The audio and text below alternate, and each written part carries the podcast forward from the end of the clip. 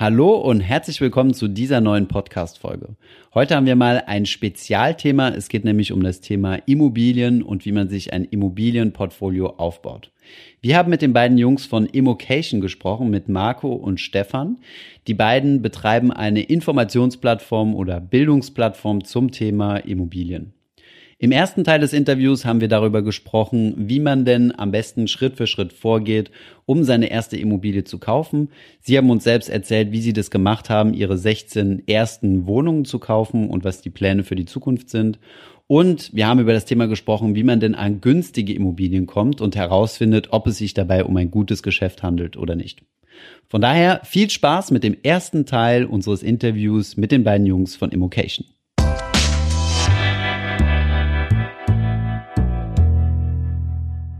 Wir haben hier ein ganz spezielles Thema, nämlich das Thema Immobilien. Das ist in der Vergangenheit vielleicht etwas kurz gekommen auf unserem Kanal. Deswegen haben wir uns Experten eingeladen, beziehungsweise eher umgekehrt. Ich wurde zu den Experten eingeladen.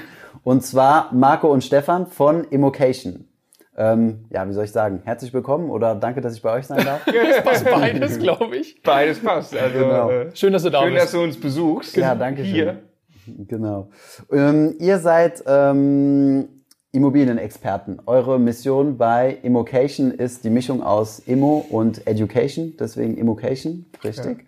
Ja, ähm, ja vielleicht stellt ihr euch mal kurz vor. Ja, also äh, ich würde uns gar nicht als Immobilienexperten bezeichnen. Okay. Äh, ich glaube, mein erster Fehler.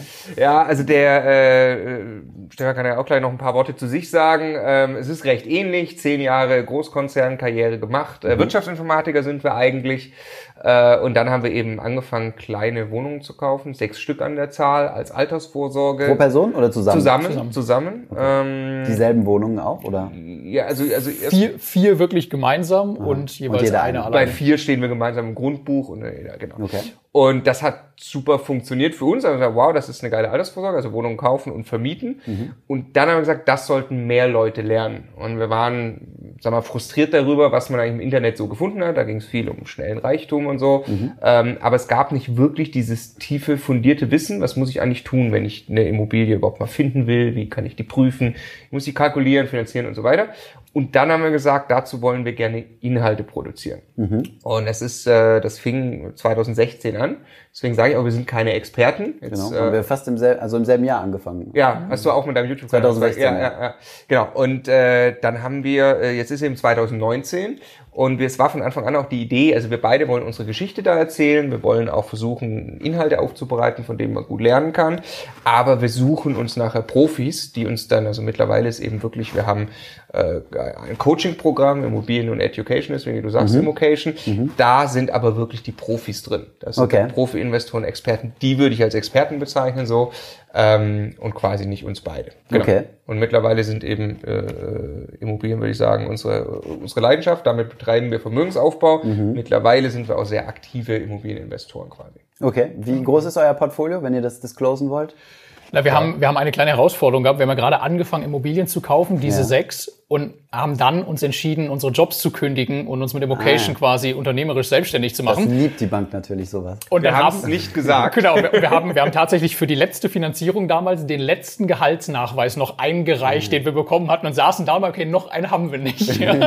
und äh, haben dann die Köpfe runtergemacht, haben zwei Jahre die Füße stillgehalten, in der mhm. Zeit sehr, sehr viel gelernt, sehr viele mhm. Menschen begleitet, aber selber nicht kaufen können und wir haben jetzt mhm. vor äh, vor drei Monaten wieder angefangen und haben quasi zum Einstieg zwei Häuser äh, in Essen jetzt gekauft. Also nochmal zehn Wohneinheiten sind jetzt an den nächsten Objekten dran. Wir freuen uns jetzt nachzuholen, was wir zwei Jahre lang quasi nicht machen konnten. Jetzt sind es 16 quasi. Mhm. Ah, interessant, ja. Also ich äh, ging ja bei mir auch so, dass ich mir so auf die letzten Drücker gedacht habe, so auf die letzten Monate, bevor ich dann gekündigt habe ähm, jetzt will ich nochmal schnell auf meinem Einkommen leveragen ja. und ja, nochmal ja, schnell ja. Geld ausleihen, weil so einfach wird's nie und dann äh, ja, habe ich irgendwie die Frist verpasst und auch mich nicht genug für das Thema interessiert, aber man muss da, ja, okay, interessanter Case auf jeden Fall.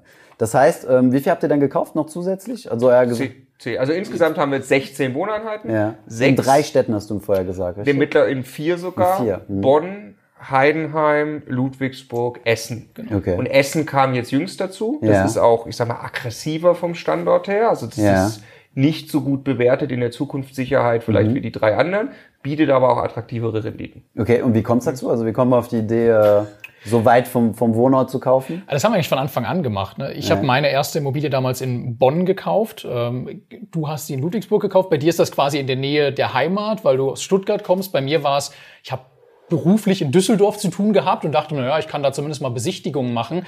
Wir haben aber auch gelernt, so wirklich wichtig ist das nicht, wo die Immobilie steht, weil du musst natürlich dich mit dem Standort beschäftigen, wenn du Besichtigung machst, du musst den mhm. kennenlernen, du musst dich einarbeiten, du musst zu der Zeit auch viel da sein. Aber wenn eine Immobilie dir einmal gehört, gerade eine Eigentumswohnung, hast du eigentlich nicht viel damit zu tun, wo die ist. Und deshalb haben wir uns immer daran orientiert, was ist ein attraktiver Standort als, äh, als Investitionsstandort und weniger, was ist jetzt sehr, sehr nah dran an uns. Ja. Mhm. Und genau aus der Überlegung, dass wir Essen, wir haben im Coaching-Team bei uns äh, große Fans von Essen. Dadurch haben wir einfach viel Hintergrundwissen, auch, auch Expertise zu diesem okay. Standort äh, genießen dürfen ja, und haben uns irgendwann dafür begeistern können, da selber zu investieren. Und wir waren selbst für, für ein wir spannendes YouTube-Format, genau. wir haben wirklich vor Ort versucht, in zweieinhalb Tagen mit jemandem eine Immobilie zu kaufen in Köln.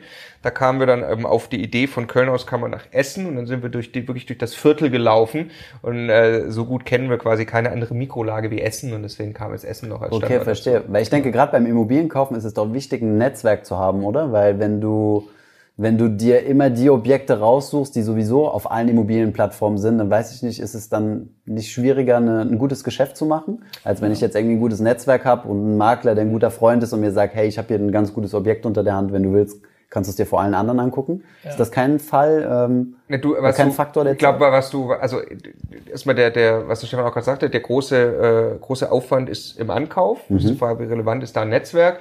ist ja die berühmte Off-Market-Immobilie, die du auch ansprichst. Ja. Ne? Ich kenne also so viele Leute, mhm. dass mir die Immobilien angetragen werden über Netzwerk. Ähm, ich, ich glaube, man tut sehr gut daran, das haben wir eben auch getan, sich zu probieren, ein, ein, ein solches Netzwerk sich von der Ferne aufzubauen. Also es ist kein Problem, wenn ein Makler mit mir die Erfahrung gemacht hat, ich bin ein guter Geschäftspartner, ich habe also vielleicht telefoniert, äh, sehr äh, öfter schon mit ihm, ich war schon da, habe Immobilien besichtigt, ich habe schon einen Kauf gemacht, reibungslos bei ihm, natürlich ruft er mich wieder an. Mhm. Ja, also der Makler jetzt in Essen, der uns das verkauft hat, der weiß ganz genau, also wenn wir von der Ferne auch, wir schicken dann vor Ort jemand hin, der vielleicht besichtigt, wenn es um ein ganzes Haus geht, äh, ganzes Haus geht, guckst dir das an, versorgt uns mit Informationen. Wir sagen dem Makler, das gefällt uns, wir wollen das haben, wir wollen das reservieren. Bevor wir zum Notar gehen, möchten wir noch einmal selbst hin. Und dann merkt er, okay, also ne, die meinen das auch ernst und ich bin sicher, der hat da auch schon, trägt uns quasi zusätzlich noch Objekte ran, bevor er die irgendwie auf die Plattform einstellt. Mhm. Ergänzung aber noch, weil grundsätzlich hast du natürlich recht, es ist schön, wenn ich außerhalb der Plattform kaufe. Die Off-Market-Immobilie hört sich auch super an und ist immer gerne gesehen. Mhm. Äh, aber ich, ich sehe das mittlerweile, ich glaube du auch nicht mehr, äh, so trennscharf. Also unbedingt auf die Portale gehen. Ja. Es gibt Immobilien, die befinden sich zwei Stunden auf den Portalen. Ja. Weil die ja. Profis sehen die, rufen an und sorgen dafür, dass sie vom Portal genommen wird und kaufen die schon weg.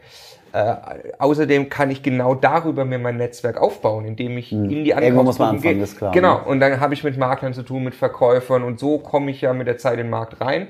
Und ja, es ist schwerer, das Ganze aus der Ferne zu machen.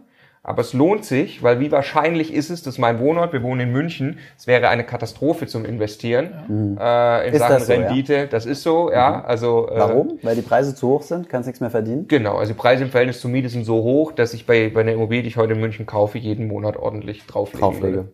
Das ist nicht unser Modell. Ich kann mhm. spekulieren. Also ich kann heute wahrscheinlich, ähm, äh, oder was, wahrscheinlich weiß ich nicht, aber ich kann in München eine Immobilie kaufen und habe eine gute Chance, dass die in drei Jahren deutlich an Wert gewonnen hat. Mhm. Das ist aber Spekulation, Market Timing, wie auch Cashflow, immer, ja. und nicht mhm. Cashflow-orientiertes Investieren. Mhm. Ich würde den Punkt nochmal aufgreifen, ne? weil Klar. das Besondere an Immobilien ist ja jetzt, gerade wenn man es zum Beispiel mit Aktien, ETFs oder sowas vergleicht, ist eben kein, bei weitem kein perfekter, effizienter Markt, sondern es gibt tatsächlich echte Schnäppchen. Es kann sein, mhm. da bietet wirklich jemand eine Immobilie viel, viel günstiger an, als sie eigentlich sein sollte.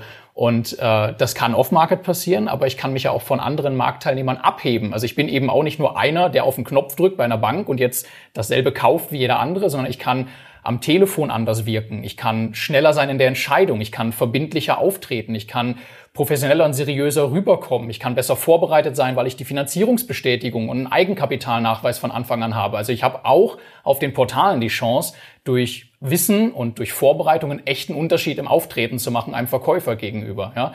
Stell dir vor, da ist jemand, der braucht schnell Geld, weil der irgendwo anders dieses Geld gerade benötigt für eine Steuernachzahlung oder sowas. Und der will jetzt wirklich einfach nur so schnell wie möglich seine Immobilie verkaufen. Dem sind auch 10.000 Euro jetzt nicht so wichtig, sondern die Geschwindigkeit. Und wenn du den anrufst und dich so präsentierst, dass du genau der bist, bei dem das jetzt klappt, nächste Woche zum Notar zu gehen, kann das eben sein, dass du solche Schnäppchen machst, auch auf den Portalen. Ja. Mhm. Dazu musst du aber gut vorbereitet sein und wissen, was ein Schnäppchen ist. Also du musst fähig musst sein, du. schnell herauszufinden, das ist ein Schnäppchen, das ist nicht. Musst du. Ja. Mhm, okay. Du musst vor allem schnell entscheiden können ja. über vergleichsweise große Summen, ja. die da erstmal um einen rumkreisen. Also mhm. erste Wohnung bei uns hat 58.000 Euro gekostet, 7.000 Euro Eigenkapital. Das kann man sich noch vorstellen von der Bankrate. Jetzt haben wir äh, äh Häuser gekauft, äh, da kostet Haus 300.000 Euro so. Das ist schon krass, dann im Prinzip in ein paar Stunden übers Telefon entscheiden, darüber zu entscheiden, ob man Stunden. das machen. Okay. In ein paar Stunden. Okay. Du musst dich positionieren. Wie machst du das dann mit der Bank oder wie macht ihr das mit der Bank? Geht ihr dann vorher dorthin und sagt, äh, wie groß ist mein Scheckbuch? Also was, was, was kann ich, äh, was kann ich mir holen gehen? Also du, du musst auf jeden Fall vorher wissen, was du sicher bis zum Notar hinbekommst. Das ist mal für dich selbst. Also du musst wissen, okay, ich habe eine gute Bonität, bis dahin werde ich auf jeden Fall finanzierbar sein. Das kannst du zum Beispiel, wenn du jetzt Einsteiger bist, über einen Finanzierungsberater einfach mal äh, abklären, die mhm. helfen da gerne.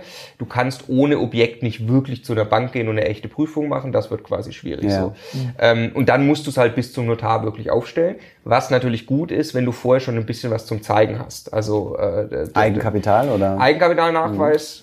Mhm immer super im Ankauf. Mhm. Ja, ähm, äh, das, das, das zweite ist ein, am besten hast du einen Brief von der Bank.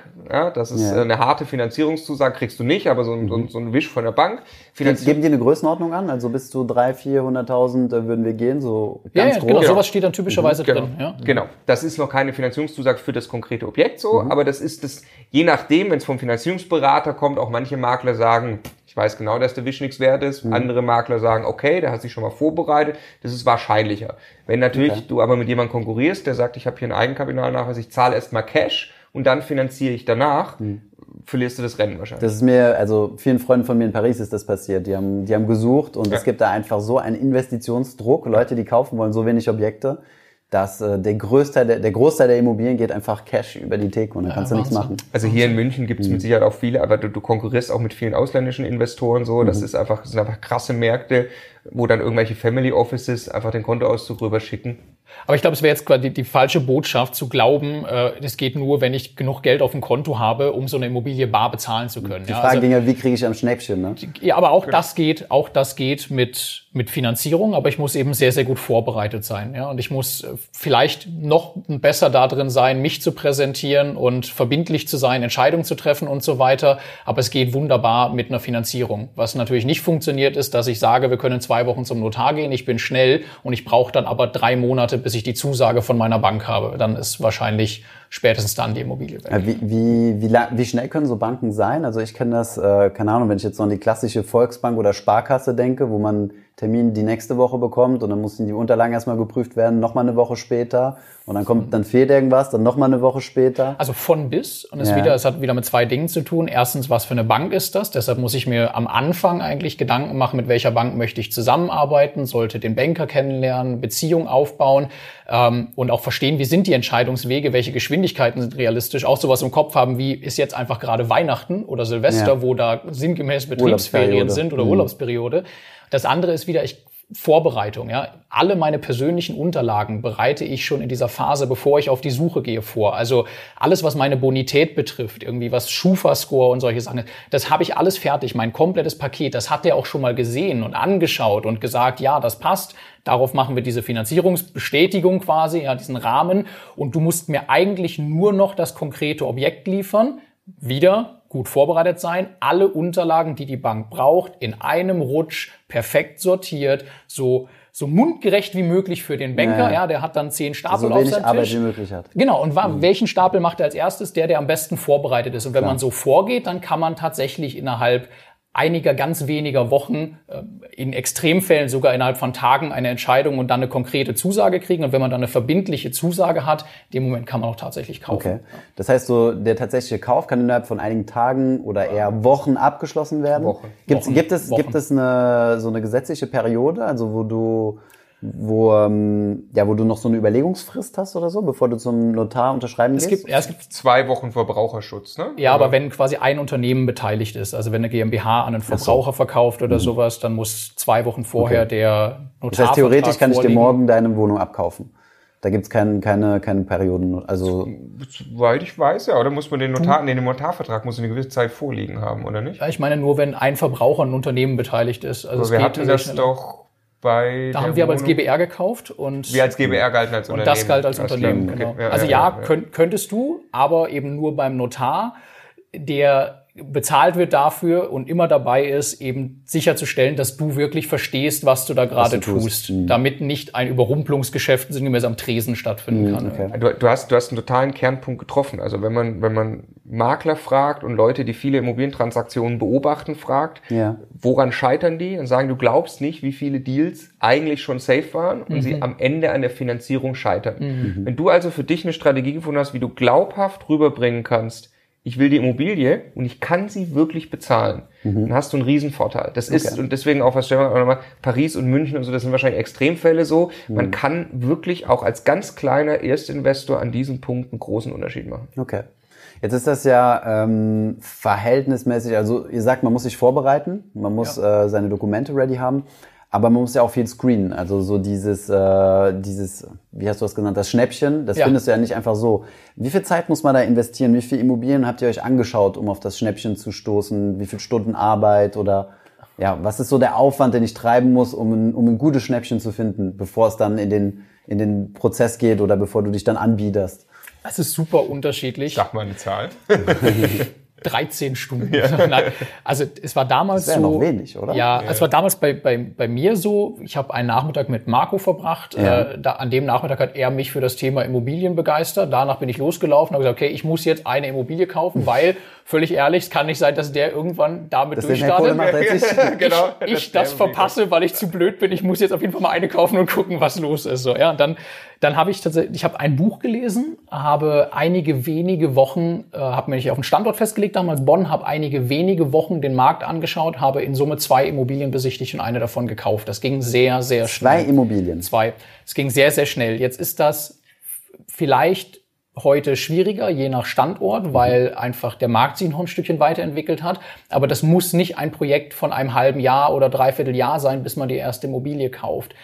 Der Hauptaufwand ist meiner Meinung nach, sich das notwendige Wissen anzueignen, damit man im Ernstfall schnell und verbindlich sein kann. Weil du arbeitest sehr, sehr lange darauf hin, irgendwann innerhalb von ganz kurzer Zeit eine Entscheidung über 50, 100 oder 200.000 Euro zu treffen. Und das ist der Punkt. Und das ist je nachdem, was für ein Sicherheitsbedürfnis man hat, was man auch für Lerntyp und so weiter ist, sind das schon viele Stunden Videos schauen, Bücher lesen, an, ich weiß nicht, was für Kursen teilnehmen oder sowas, bis man sich eben fit genug fühlt. Ja ich würde dann, wenn ich auf Immobiliensuche gehe, quasi meinen Kopf ausschalten in der Richtung, wann kommt jetzt endlich die Immobilie? Ja. Äh, was alle Leute ja, ja, machen, sie gehen dann, sie haben dann Standort analysiert, dann gehen sie eben auf die Portale, klar, so fängt man an, ist auch genau richtig, knüpfen vielleicht Netzwerk, rufen vielleicht Makler an. Und dann ist einfach der, der, der Frustmoment ist relativ schnell da, das ist ja alles teuer, da ist ja nichts dabei, dann gucke ich die nächste Woche wieder rein. Ich würde ganz stumpfsinnig mir einfach sagen, ich beobachte jetzt einen Markt, jeden Tag investiere ich 15 Minuten, das kenne ich das alles durch, schreibe mir das raus und habe ein Standardvorgehen, das ich einfach über Wochen durchziehe. Wer da, wir haben noch keinen erlebt, der das konsequent durchgezogen hat und nicht irgendwann die erste Immobilie gekauft hat.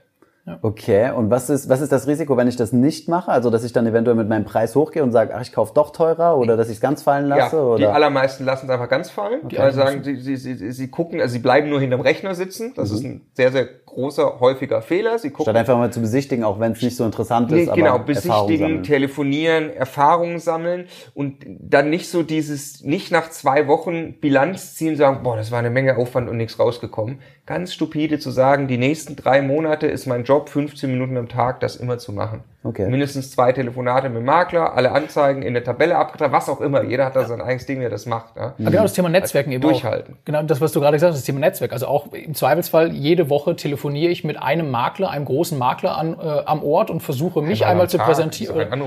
Ja, oder fahre hin und treffe mich mit einem, präsentiere dem, was ich suche, versuche irgendwie den davon zu begeistern, dass er an mich denkt, wenn das nächste Mal eine Immobilie reinkommt. Das ist alles viele, viele Kleinigkeiten, die sich irgendwann zu einem Gesamten zusammensetzen, dass man in diesem Markt bekannt ist, verankert ist und irgendwann kommt ein Objekt auf einem dieser Wege zu einem, das wirklich interessant ist. Und dann schnell sein und machen. Und das erste ist am allerschwersten, weil wenn man jetzt eine Wohnung nimmt und man ist dann in irgendeiner größeren Hausgemeinschaft drin, kann man zum Beispiel andere Eigentümer in derselben Gemeinschaft anschreiben oder ansprechen, ob nicht noch jemand was verkaufen will. Der Makler, mit dem man einen guten Deal gemacht hat, der freut sich, wenn man beim nächsten Mal ohne großen Umweg über die Portale vielleicht was zusammen machen kann und so. Das ist das erste Mal ist am allerschwierigsten und das löst meistens wirklich einen Knoten durch dieses kleine Tal der Tränen kann man sich am besten genau durch Kopf runter und machen durcharbeiten. Wie, wie lange dauert sowas ungefähr? Ich meine, bei dir ging es super schnell. Du hast zwei, äh, zwei Wohnungen Besichtigung geregelt oder ja, so. Aber Erfahrung mit den Leuten, die ihr coacht? Wenige Monate. Wenige Monate, okay. Ist also auch heute bei, unsere Erfahrung, würde genau, ich sagen. Genau, bei mir war es 2015 und da war es auch, ging es auch okay. so schnell. Aber auch heute und noch auch, Leute, die wir sehen. Ja, absolut, heute. Also das ist äh, wieder, glaube ich, eine Frage von, von, von Vorbereitung, auch von, mhm. von Schablone, dass ich dann wirklich abschlussbereit bin. Aber dann ja. geht das schnell. Okay. Also. Und was sind so eure Suchkriterien? Kriterien? Könnt ihr da was empfehlen oder ist das für jeden, für jeden anders? Also zum Beispiel Stadt oder Land? Was, was, was, wie legt ihr euer Raster an? Also es ist eine, eine Riesenfrage logischerweise, mhm. weil sie sehr, sehr stark von der Strategie abhängt. Mhm. Aber wir haben äh, ein Buch mal geschrieben, die Do-it-yourself-Rente, ja. wo wir äh, ein Konzept vorschlagen, das, das wir angewandt haben für die ersten sechs Wohnungen. Okay. Das geht nicht mehr für die zwei Häuser, die wir jetzt Sind die zusammen haben. irgendwie im selben Gebäude oder sind es sechs komplett? Nee, nee, sechs an, an zwei, zwei, zwei. Zwei, zwei, zwei. Ah, okay. An tatsächlich drei unterschiedlichen Standorten auch. Mhm. So, und da mhm. haben wir äh, gesagt, das muss ein guter B-Standort sein. Das heißt, mhm. der soll von der Zukunftssicherheit her im Mittelfeld, vielleicht im oberen Drittel liegen, so von den Städterankings. Die Bevölkerungsprognose soll. Ähm, nach was wird er gerankt? Also nach der Anwohnerzahl oder? Es gibt unglaublich viele Kriterien. Ja, also mhm. die, die, die je nachdem, was man sich da genau anschaut. Prognos, Zukunftsatlas ist ein so ein Ranking, was es gibt. Es gibt ganz viele. Bevölkerungsprognose äh, mhm. gibt es da eine Uni. Das war das, was wir uns damals ja. quasi angeschaut haben. Dann haben wir gesagt, okay, da gibt es Standorte, die in Frage kommen. Dann gibt es Standorte, zu denen haben wir einen Zugang. Stefan hat in der Nähe von Bonn gearbeitet. Das heißt, das, was ihr schon mal ausschließt, ist schon mal das ganze ländliche. Also du redest jetzt nur von Städten. Ich rede von Städten, genau. Also mhm. um deine Frage zu beantworten, absolut ländlich ausschließen. 50.000 Einwohner aufwärts. 50.000 50 Einwohner war damals das Kriterium, genau. Okay. Und äh, ich meine, da kann man auch unterscheiden. Also jetzt im Osten von Deutschland zum Beispiel ganz extrem Jena, brutal gute Prognosen, also richtig, richtig weit oben. Was für Prognosen? Also Wachstum äh, Bevölkerung? Genau, Bevölkerungswachstum, oder? Zukunftsaussichten, Arbeitsplätze, also Bombe Jena, Studenten kommen dahin, die Stadt wird immer jünger und so okay. weiter. Du gehst vom Ortsschild Jena raus und die Preise machen so und mhm. du hast eine komplett strukturschwache Gegend.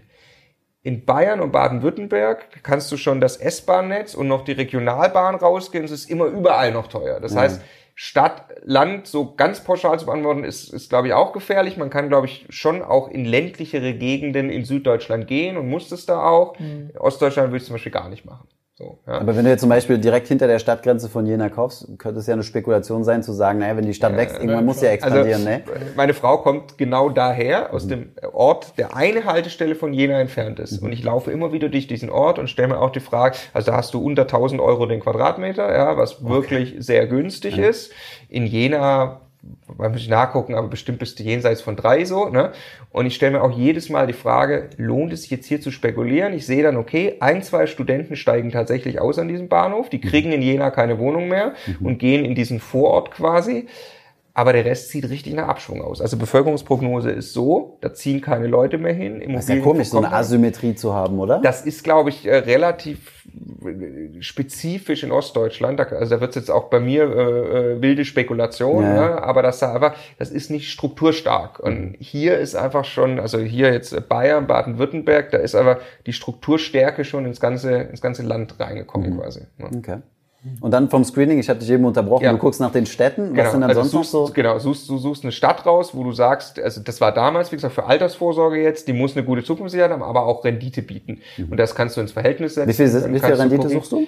Also Mietrendite, mhm. also äh, Jahreskaltmiete zu Kaufpreis ja. ab sechs Prozent ganz pauschal, da muss man viele Annahmen eigentlich treffen, aber jetzt äh, ganz grob äh, äh, gesprochen, hast du wahrscheinlich ungefähr Cashflow Zero, das heißt, du hast kein Cashflow. Das bedeutet aber. Das bedeutet, du legst am Ende des Monats nicht drauf. Genau, die Immobilie mhm. zahlt sich von selbst ab. Mhm. Das war das, was wir gesagt haben, das ist eigentlich, wenn du Altersvorsorge machen willst, willst du eine Immobilie, die sich von selbst abzahlt. Das wäre ein Detail ganz mhm. wichtig. Also das heißt, du kaufst die Immobilie komplett mit geliehenem Geld. Ja? Also du genau. kaufst genau eine 100.000 Euro Immobilie, du steckst 10.000 Euro in die Kaufnebenkosten, Makler. Notar, Grundbuch und diese Dinge. Aber die kompletten 100.000 Euro leistest du dir von der Bank. Also die Immobilie bezahlst du nicht. Und die Miete reicht dann aus, um eben die laufenden Kosten, Instandhaltung und alle diese Dinge zu bezahlen und die komplette Rate an die Bank zu bezahlen und Steuern, die eventuell fällig werden. Und dann kommt eine schwarze Null raus. Aber weil du ja tilgst, jedes Jahr zum Beispiel zwei Prozent in diesem Beispiel, baust du jedes Jahr 2000 Euro Vermögen auf aus der Miete, ohne dass du Geld hinzuschießen musst. So, und wenn du das jetzt wieder in Relation setzt zu dem, was du reingesteckt hast, hast du eigentlich nur 10.000 Euro investiert. Was die, die Nebenkosten sind, ne? Die Nebenkosten, Nebenkosten, aber du baust 2000 Euro Vermögen auf jedes Jahr und hast damit, zumindest fünf, am Anfang, fünf Jahren amortisiert. Hast, du, hast eine Eigenkapitalrendite von 20 Prozent quasi am genau. Anfang genau. und äh, also das relativiert sich ein bisschen dann, weil das Geld gebunden ist in dem Darlehen und so, aber das ist eben diese, diese Magie hinter Direktinvestments in Immobilien, weil die Bank dir sehr gerne Geld leiht, kannst du diesen Hebeleffekt benutzen. Mhm. Und das geht eben dann auf bei ungefähr sechs Prozent aufwärts. Deshalb haben wir vorhin gesagt, München, da legst du halt Geld drauf, da geht diese ja. Rechnung nicht auf. Zwei Prozent, zweieinhalb vielleicht. Genau. Und jetzt ist bei dieser Rechnung das Tolle, wenn die Immobilienpreise dann vorübergehend mal ein bisschen sich korrigieren, also ein bisschen, wenn es ganz, ganz doll geht, dann gibt es mit der Bank möglicherweise ein Problem, ja. Aber dann ist das eigentlich egal, weil du musst ja nicht verkaufen. Die kostet dich kein Geld. Die Miete mhm. kommt immer noch, auch wenn die Immobilie etwas weniger wert ist.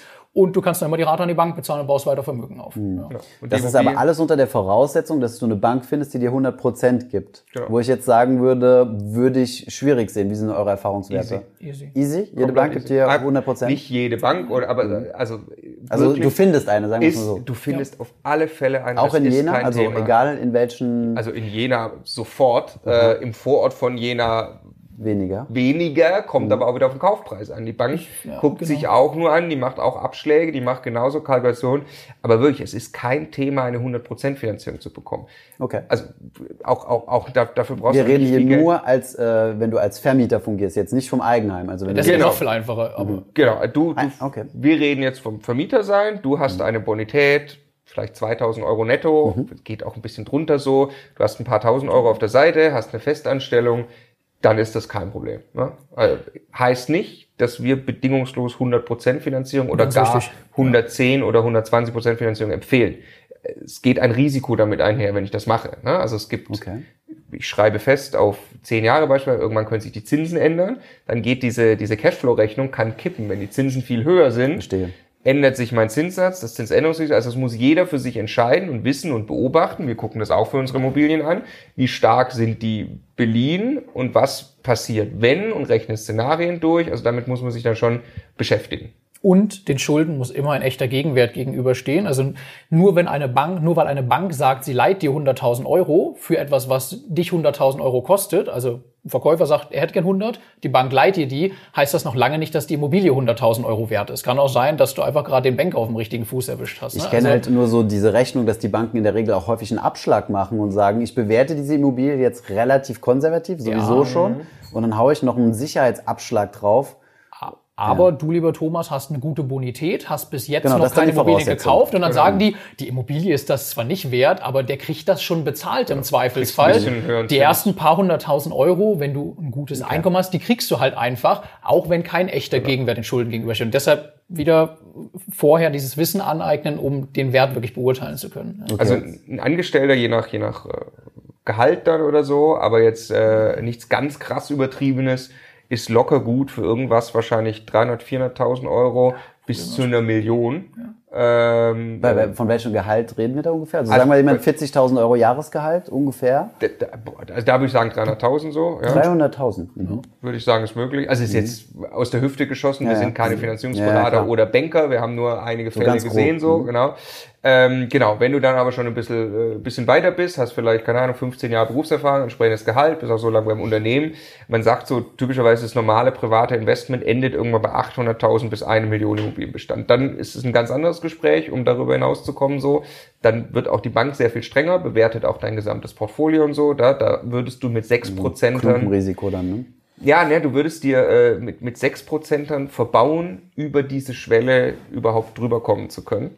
Du meinst 6% ist zu niedrig? 6% dann. Mietrendite, wenn mhm. du nur 6% im Portfolio hättest, wäre ja. zu niedrig, Aha. weil die Bank dann anfängt zu sagen, Moment, über eine Million bist du eh nicht mehr in der Lage, mit deiner privaten Bonität mir irgendwas auszugleichen. Jetzt müssen die Immobilien mit all den von dir erwähnten Abschlägen und meinen internen Kalkulationen jedem Stress standhalten. Und dann rechnen die einfach mal pauschal mit einer sogenannten Achter-Annuität.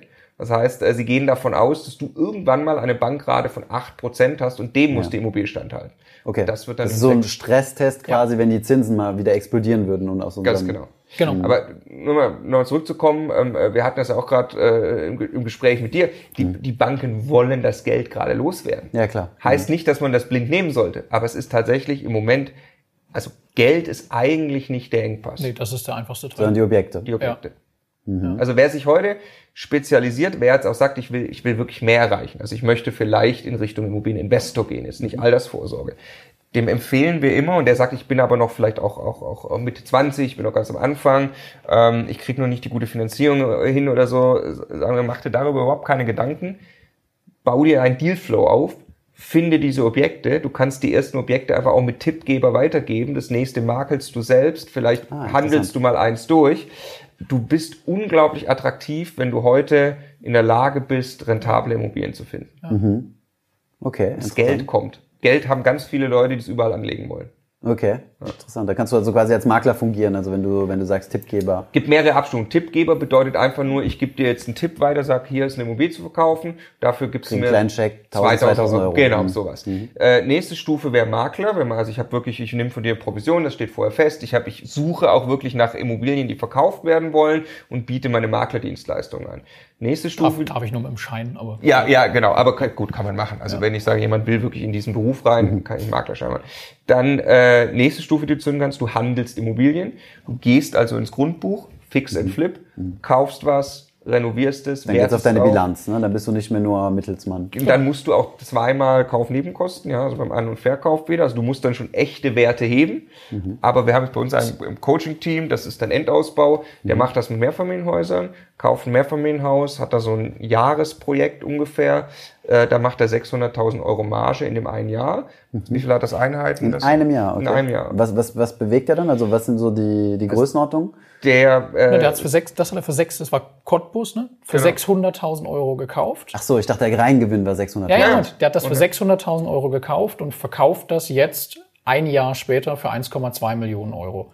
Okay, und was hat er gemacht mit dem, mit dem Objekt? alles. Also stell, stell, ja, stell, okay. genau, du, du mhm. kaufst ein Haus, erstmal kaufst du das gut ein. Das ist günstiger, als es eigentlich sein sollte, weil das total runtergewirtschaftet ist und das trauen sich nicht viele. Und du Marktzugang hast, vorbereitet bist. So, genau, du bist einfach, du bist in der Position, irgendwie was zu kaufen, was unter Markt. Du hast erstmal die ersten 100.000 verdient, weil du unter Markt ankaufst dann äh, ist die Hälfte der Wohnung in einem katastrophalen Zustand und nicht vermietet. Dann ja, schaust du, dass du die in Ordnung bringst und dass du die vermietest. Dann ist das Haus allgemein in einem sehr schlechten Zustand und äh, wenn du einfach die Fassade machst, wenn du dich um eine neue Heizung kümmerst, das Dach machst, sprichst du einfach eine andere Käuferschicht an, die ein fertiges Objekt sucht, die bereit ist, mehr zu investieren, weil die einfach Geld parken möchte. Dann ist seit seit drei Jahren die Miete nicht erhöht worden oder seit zehn Jahren teilweise und du passt die einfach nur auf ein normales Marktniveau an. Dann ist keine vernünftige Hausverwaltung drauf und deshalb ist die ganze Kostenstruktur Murks und da kümmerst du dich drum. Dann stellst du fest, es gibt eigentlich noch die Möglichkeit, äh, Lagerraum zu vermieten. Das nutzen die im Moment einfach alle kostenlos. Okay. Und dann gibt es ein riesen Gartengrundstück, das man abteilen kann und das der Nachbar sehr gerne haben möchte, weil er Garagen bauen will. Und, und, und, mhm. und, und. Okay. Ja, und das ist, er hat quasi im Kopf einen riesigen Katalog von Aufwertungsmöglichkeiten, wie das eben heißt, äh, bis hin zu Aufstocken, Balkone dran und solchen Sachen. Und mit all diesen Instrumenten kannst du halt so eine Immobilie entwickeln, gestalten und dann mit entweder mehr Gewinn weiterverkaufen oder es halt im eigenen Bestand behalten und hast dann ein sehr, sehr lohnenswertes Objekt, das sehr hohe Erträge abwirft und wo auch die äh, Finanzierung, die da drauf läuft, selbst wenn du die ganzen 600.000 dir geliehen hast, ist das auf einmal nur noch die Hälfte von dem, was es wert ist. Hast mhm. eine super komfortable Beleihungssituation. Ja. Mhm, okay. Geht Aber auch mit einer Wohnung. Wenn ja, das, ist End, also das ist Endausbaustufe. Das ja? ist wirklich, die, die, die Maßnahme, es reicht eine kleine Maßnahme in der Wohnung ja. umgesetzt. Mhm. Wir haben äh, eine Wohnung auch für 30.000 Euro gekauft für 10.000 Euro renoviert. Was hat die Bank nachher gesagt, 55. ist wert? 55 hat die Bank nachher gesagt, ist die wert und damit haben wir sie beliehen. Und das okay, waren vier Wochen Arbeit per WhatsApp. Mhm. Der Handwerker genau. war da drin und hat uns täglich quasi... Und das habt ihr neben eurem Job gemacht? Weil ich denke, dieses 600.000 Projekt, von dem ihr gesprochen habt, das kann man das ist vermutlich Nein, das, nicht... Das war zwei Tage die Woche.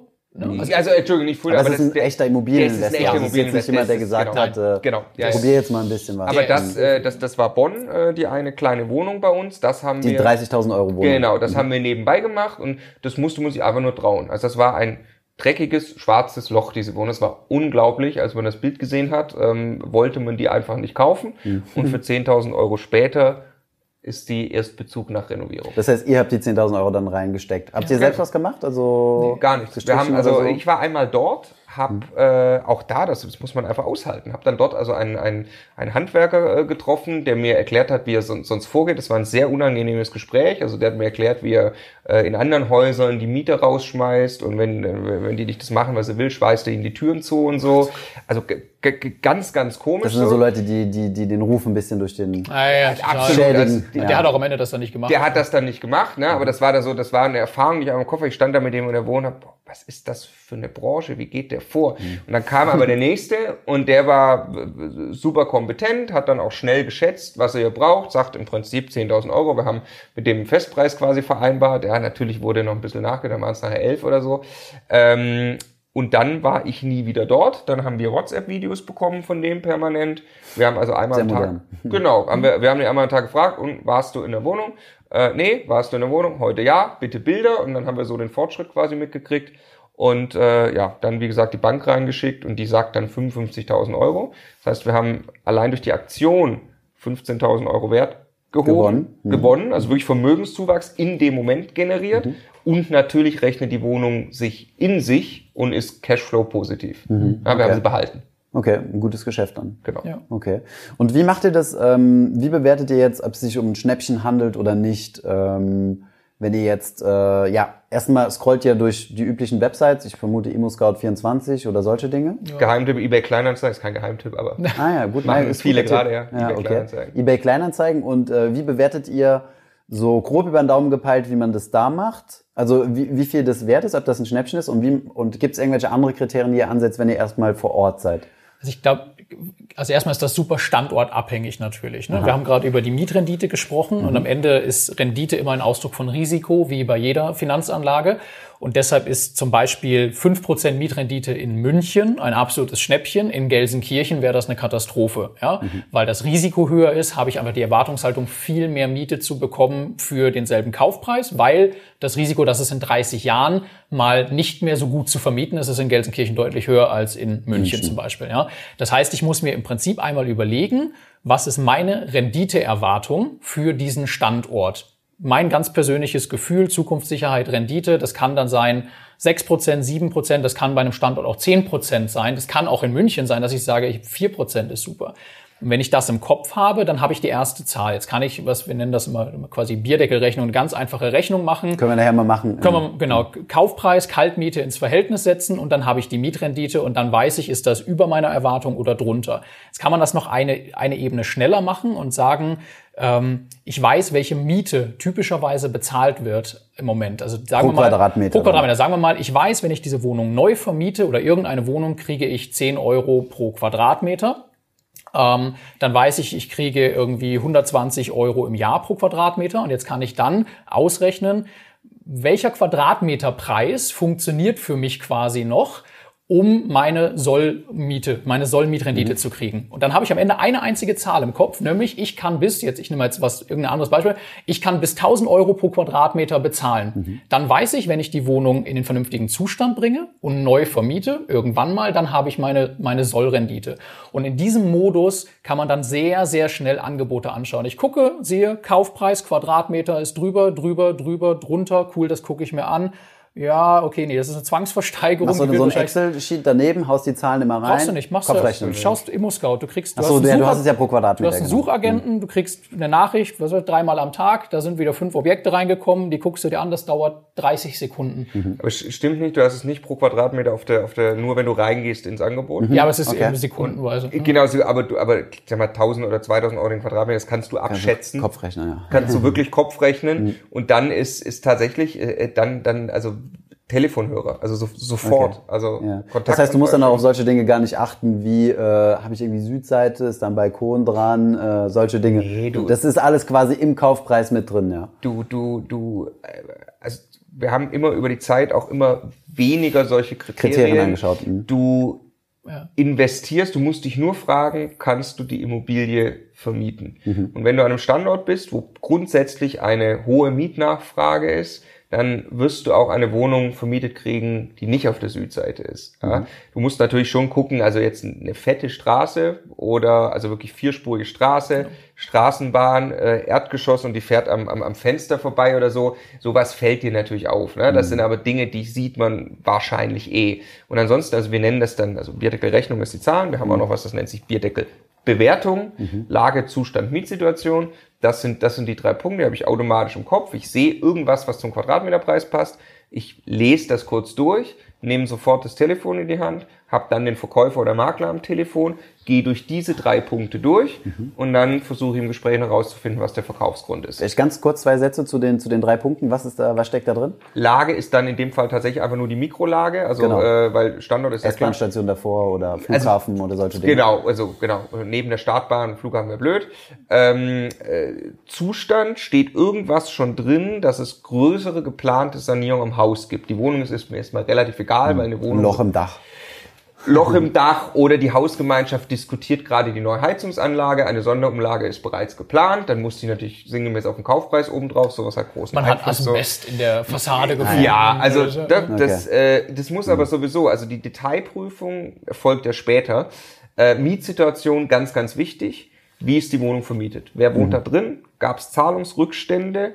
Ist sie vielleicht leerstehend, das ist ein Traum, dann kann ich zur Marktmiete quasi einsteigen. Ach, das ist positiv, okay. Das ja, ist absolut ja. positiv, genau. Mhm.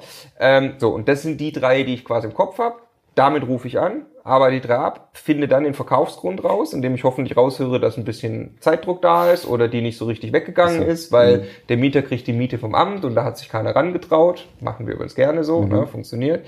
Ähm, und wenn ich das merke schon, muss ich den Schalter umlegen auf maximal verbindlich mhm. und am Telefon im Prinzip schon halb zusagen, dass ich die Wohnung haben will. Okay. Das, das heißt, du musst eigentlich so ein bisschen Abstand davon nehmen, oh, das ist so schön, das würde ich gern kaufen, sondern es muss so, ah, die Rendite 6, 7 Prozent. Das ist eine Kapitalanlage. Ist eine Kapitalanlage, du mhm. willst vermieten. Und mhm.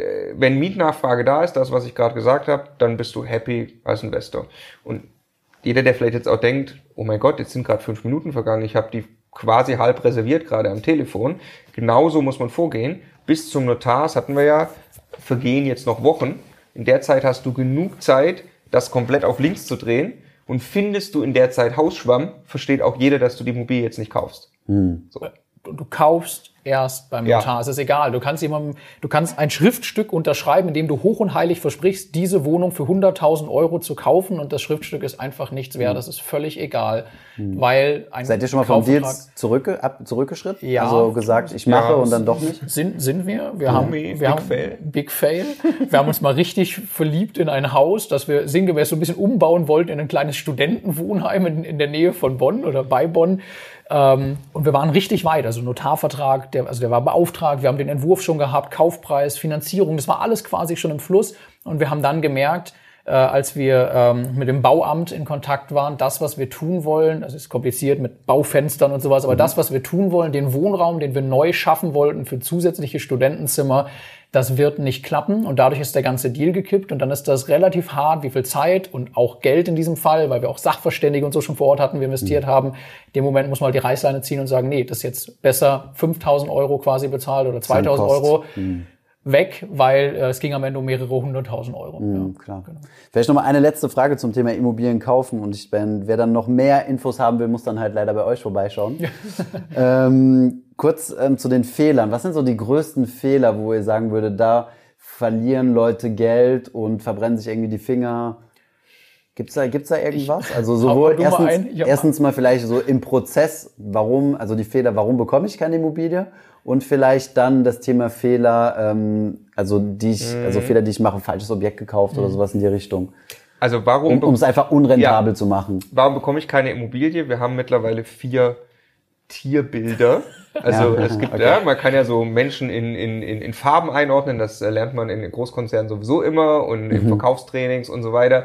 Ähm, ich glaube, Tobi Beck hat auch mal die Leute, äh, Menschen in so Tierbilder, Wale und weiß nicht was, okay. Eulen. Äh, Eulen und uns äh, ist das auch immer mehr. Es gibt so gewisse Typen, die anfangen wollen, in den Moment zu investieren und es aus gewissen Gründen nicht schaffen. Ich möchte nur einen erstmal vorstellen, das ist der Fuchs. Ja. Äh, der, der, Fuchs ist unglaublich schlau. Mhm. Der Fuchs liebt Excel und er ja. verbringt sehr gern sehr viel Zeit hinterm Computer. Okay. Und äh, analysiert sich zu Tode. Mhm. Das Problem ist, also das, das, der Fuchs ist wahrscheinlich bei Aktien sehr gut aufgehoben. Mhm. Äh, bei Immobilien ist das Problem, dass Immobilien zwischen Menschen gehandelt werden, mhm. dass äh, eine Mieterhöhung zwischen Menschen stattfindet und normalerweise einvernehmlich ist. Überall muss ich mit Menschen agieren. Mhm. Das heißt, der, der, größte, was wir wirklich beobachten, ist dieses zu Tode analysieren, mhm. über Monate alles von rechts auf links drehen.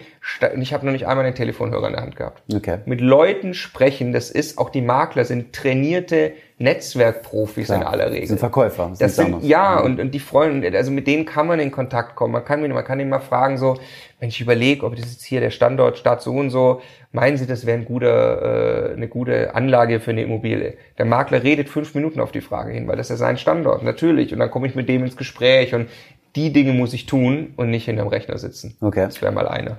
Ja, ich glaube auch. Aber das eine ist, der Fuchs ist der eine, das andere sind Menschen, die einfach zu viel Angst haben, wirklich ins Handeln zu kommen, diese Entscheidung zu treffen. Und ich glaube, es muss jetzt unbedingt äh, der die sieben Prozent Rendite komplett durchsaniert. Es darf überhaupt kein Problem am Haus geben, an der Wohnung geben. Der Mieter muss perfekt sein. Es darf noch nie einen Mietausfall gegeben haben. Der muss einen Doktortitel haben, so ungefähr. Hm. Findest du halt nicht. Also es gibt okay. nicht die perfekte Immobilie, das perfekte Investment und es muss es auch nicht sein. Auch beim ersten Mal ist es viel wichtiger, es zu tun, also kein Blödsinn kaufen, bitte wirklich nicht, mhm. aber auch nicht nach der perfekten Immobilie suchen, weil beim ersten Mal machen macht man so viel Erfahrungen, die einem dann helfen, es beim zweiten, dritten, vierten Mal besser zu machen. Und die Leute, die wir beobachten, die hinten raus erfolgreich sind, sind die, die einfach irgendwann ins Handeln kommen. Und entweder ihren inneren Fuchs überwinden, das ist bei mir klassischerweise, ich liebe mhm. Excel, ja. ja. Bei mir ist Komfortzone ungefähr am Schreibtischstuhl vorbei dann, ja.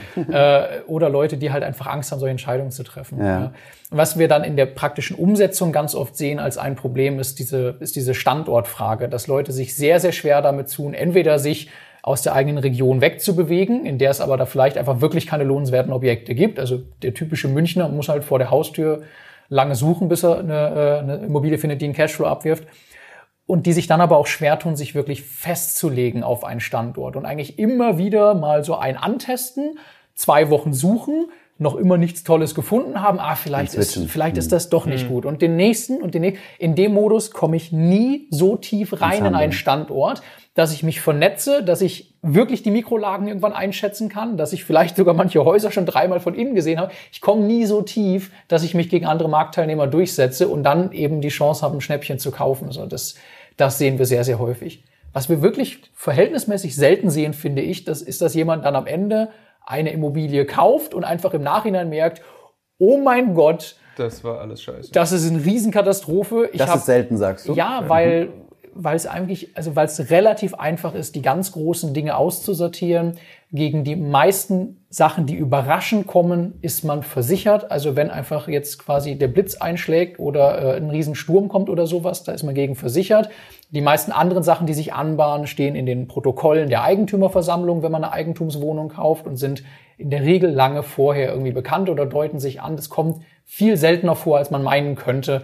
Wenn man dann noch einen Sicherheitspuffer sich bewahrt nach dem Kauf, dann trifft einen auch das nicht völlig kalt. Ne? Okay. Lass, lass trotzdem mal den Teufel an die Wand malen, um, ja. um, um die Frage auch von der Seite zu beantworten. Ja. Auch das dritte Tierbild ähm, äh, ist äh, das, das Wildschwein. Wer war der Angst? Also das, das zweite? Das Reh. Das Reh. Ja, okay. die kommen alle. So, gibt's, dann gibt's noch die Schnecke, die ist aber die Schnecke, die langsam. schnell erklärt, die investiert aber keine Zeit. Die ist zu langsam und wird überholt die ganze Zeit. Genau, genau. genau. Äh, so, aber das, das, das Wildschwein wird nicht überholt. Das mhm. Wildschwein rennt aber so schnell, dass es vors Auto läuft. Also das ist einfach, das sind die also, Leute, die einfach blind um, ja, die einfach blind umsetzen. Ja, also die einfach nur irgendwie was geht und kaufen. Was könnte so ein Auto sein? Also was sind so Genau, also ähm, äh, wir, wir haben eben jetzt einmal gegen, gegen Hausschwammprüfung, das ist also wirklich bausubstanzielle was Mängel. Ist das? Sorry, ich kenne mich damit nicht aus. Also, Schimmel oder? Nee, das ist fieser, das ist quasi, also glaube ich ja, auch ein Pilz, so ein Pilz, ja, aber der macht quasi. In der also, Wand so drin. Nee, Altbau hat ja Holzbalkendecken. Ah, ja, ne? ne? Und da drin, das ist eine Art von, der, der fieseste Pilz, gegen den man dann irgendwie, wenn der mal da ist, fast keine Chance hat, dann musst du die Decken erneuern. Das mhm. ist quasi ein wirtschaftlicher Totalschaden, das okay. ganze Haus. So. Und also wenn du eben einen Altbau kaufst, wenn dann vielleicht noch ein bisschen, du, du merkst, der Boden ist wackelig oder irgendwie, was halt da der Fall war, in den Bädern gab es schon mal überall Wasser, so ist die Frage, ob nicht in der Holzbeindecke auch Wasser drin ist, ob da Schwamm drin ist. Dann gibt es äh, eine, äh, haben wir eine Sachverständige für Holzschutz dort reingeschickt, die dann tatsächlich in die Decke rein ist, gesagt, ja, da ist ein leichter Pilz, aber kein Hausschwamm, den kann man einfach austrocknen und so. Und dann hat man, wusste man, wir konnten das Haus kaufen. So. Also so richtig substanzielle Baumängel sind ein Thema. Für eine Wohnung, wenn, da prüfe ich besser, wenn ich eine Wohnung kaufe im Haus, bin ich ja nur für die Wohnung und ne, das Haus verwaltet eine Hausverwaltung, da prüfe ich besser, macht die Hausverwaltung einen guten Job, habe ich das Gefühl, die hat grob die Sanierung im Griff, so, äh, das würde mir persönlich reichen, mich dagegen abzusichern. Aber das würde jetzt, äh, äh das wäre eine Sache, die wirklich schlimm wäre. Das zweite, was glaube ich, äh, hatten wir auch schon gerade ja davon, äh, so ein Wildschwein macht quasi, es finanziert ja. irgendwie permanent zu 120 Prozent, leiht sich noch von allen Leuten irgendwie Geld äh, und dann passiert einfach was, was passiert. Legt den Zins kann. auf drei Jahre fest und dann?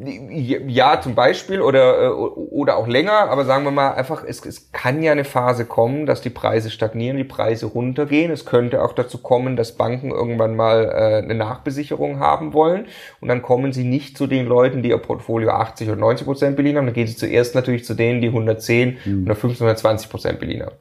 Muss man überlegen, Stefan auch schon mal gesagt vorhin, es steht ja diesen alles, was über 100 Prozent ist, denen steht da tatsächlich gar kein Gegenwert gegenüber. Davon mhm. kaufe ich ja nur die Kaufnebenkosten. Mhm. Also die ersten Jahre zahle ich nur Kaufnebenkosten ab. So. Und da könnte ich, wenn wir so finanziert werden, könnte ich tatsächlich auch nicht mehr ruhig schlafen. Okay, interessant. Lass uns nur das Bild komplett machen. Du hast jetzt, es gibt eigentlich drei Bereiche, in denen es Risiken gibt. Das eine ist wirklich Bausubstanz. Mit der Immobilie ist was nicht in Ordnung. Es kommen Kosten auf mich zu, mit denen ich nicht gerechnet habe. Das zweite ist die Finanzierung, Zinsänderungsrisiko oder wenn ich drüber bin, Nachbesicherungspflicht. Und das dritte ist eben der Mieter, also meine Einnahmen kommen möglicherweise nicht. Ja, weshalb ich sehr genau hinschauen muss, was ist das für ein Mieter? Und äh, kann ich mir das, also ich muss einmal für mich fragen, glaube ich, dass die Miete regelmäßig kommt halte ich das aus, dass das ein paar Monate dauert, selbst wenn der gar nicht bezahlt, bis ich den aus der Wohnung raus habe. Ähm, und äh, traue ich mir dann zu, das ist relativ einfach eigentlich, dann einen Mieter auszusuchen, finde ich erstmal einen an dem Standort und kann ich dann einen aussuchen, der dann zuverlässig die Miete bezahlt. und das sind eigentlich die drei, die drei Bereiche, in denen es Risiken gibt und mit denen man sich beschäftigen muss. Okay. Räumungsklage ist quasi Worst Case. Ja. Das Wildschwein prüft den Mieter nicht. Mhm. Das okay. Wildschwein kauft die Immobilie blind mhm. und lässt sich nicht vom Vormieter bestätigen, was das für ein Mieter war, oder lässt sich nicht bestätigen, dass der äh, immer regelmäßig gezahlt hat. So äh, kauft blind, was vielleicht die anderen Käufer getan haben und deshalb die Immobilie nicht gekauft haben. Okay. Also die anderen Interessenten. Gut. Ich hoffe, diese Podcast-Folge hat dir gefallen. Wenn ja, dann zöger doch nicht in deinem Umfeld bei deinen Freunden und Bekannten von diesem Podcast zu sprechen. Und wenn du auf iTunes bist, dann lass uns doch gerne eine Bewertung da und einen Kommentar, denn das hilft uns, mehr Menschen zu erreichen und für das Thema finanzielle Bildung zu begeistern. Wie immer findest du in den Show Notes und in der Beschreibung zu dieser Podcast-Folge alle wichtigen Verlinkungen. Vielen Dank fürs Zuhören und hoffentlich bis zum nächsten Mal.